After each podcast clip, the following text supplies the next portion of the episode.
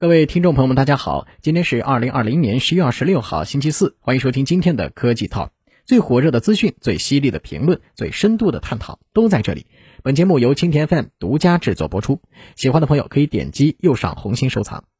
相信不少人在经过火电厂的时候，看到大烟囱里冒出的白烟，都会冒出这样的疑惑：这些厂子里的白烟污染多厉害？为什么政府不去治理一下这种污染大户呢？但是真相是，这些烟囱里冒的白气是水汽。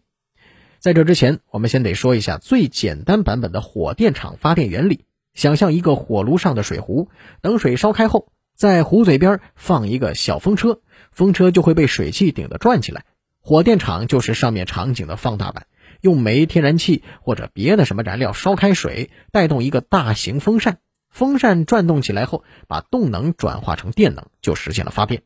为了节约资源、循环利用，我们最好还是把这些烧开的水蒸气冷却一下，让它们降温变成水后能被重复利用。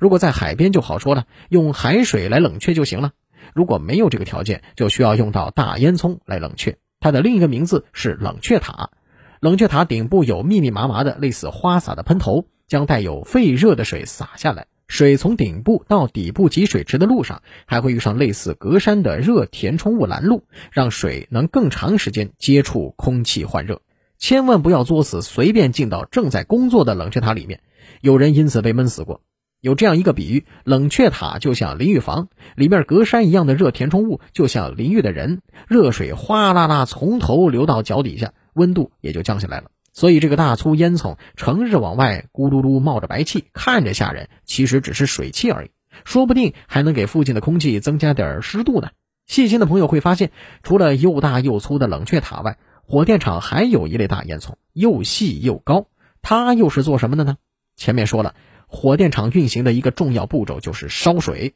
大多数火电厂用的燃料还是以煤炭为主。这里面一来有经济因素，另一方面也是因为煤炭确实好用，热值高，遇上用电高峰，立马往炉子里铲几铲子煤炭就行了。但煤炭并不是一种环保的燃料，在煤炭燃烧后会产生大量的粉尘、硫化物、氮氧化物等，这些对环境和健康有害的物质被排出来后是呛人的黑烟，所以排黑烟的烟囱那才是污染环境的正主。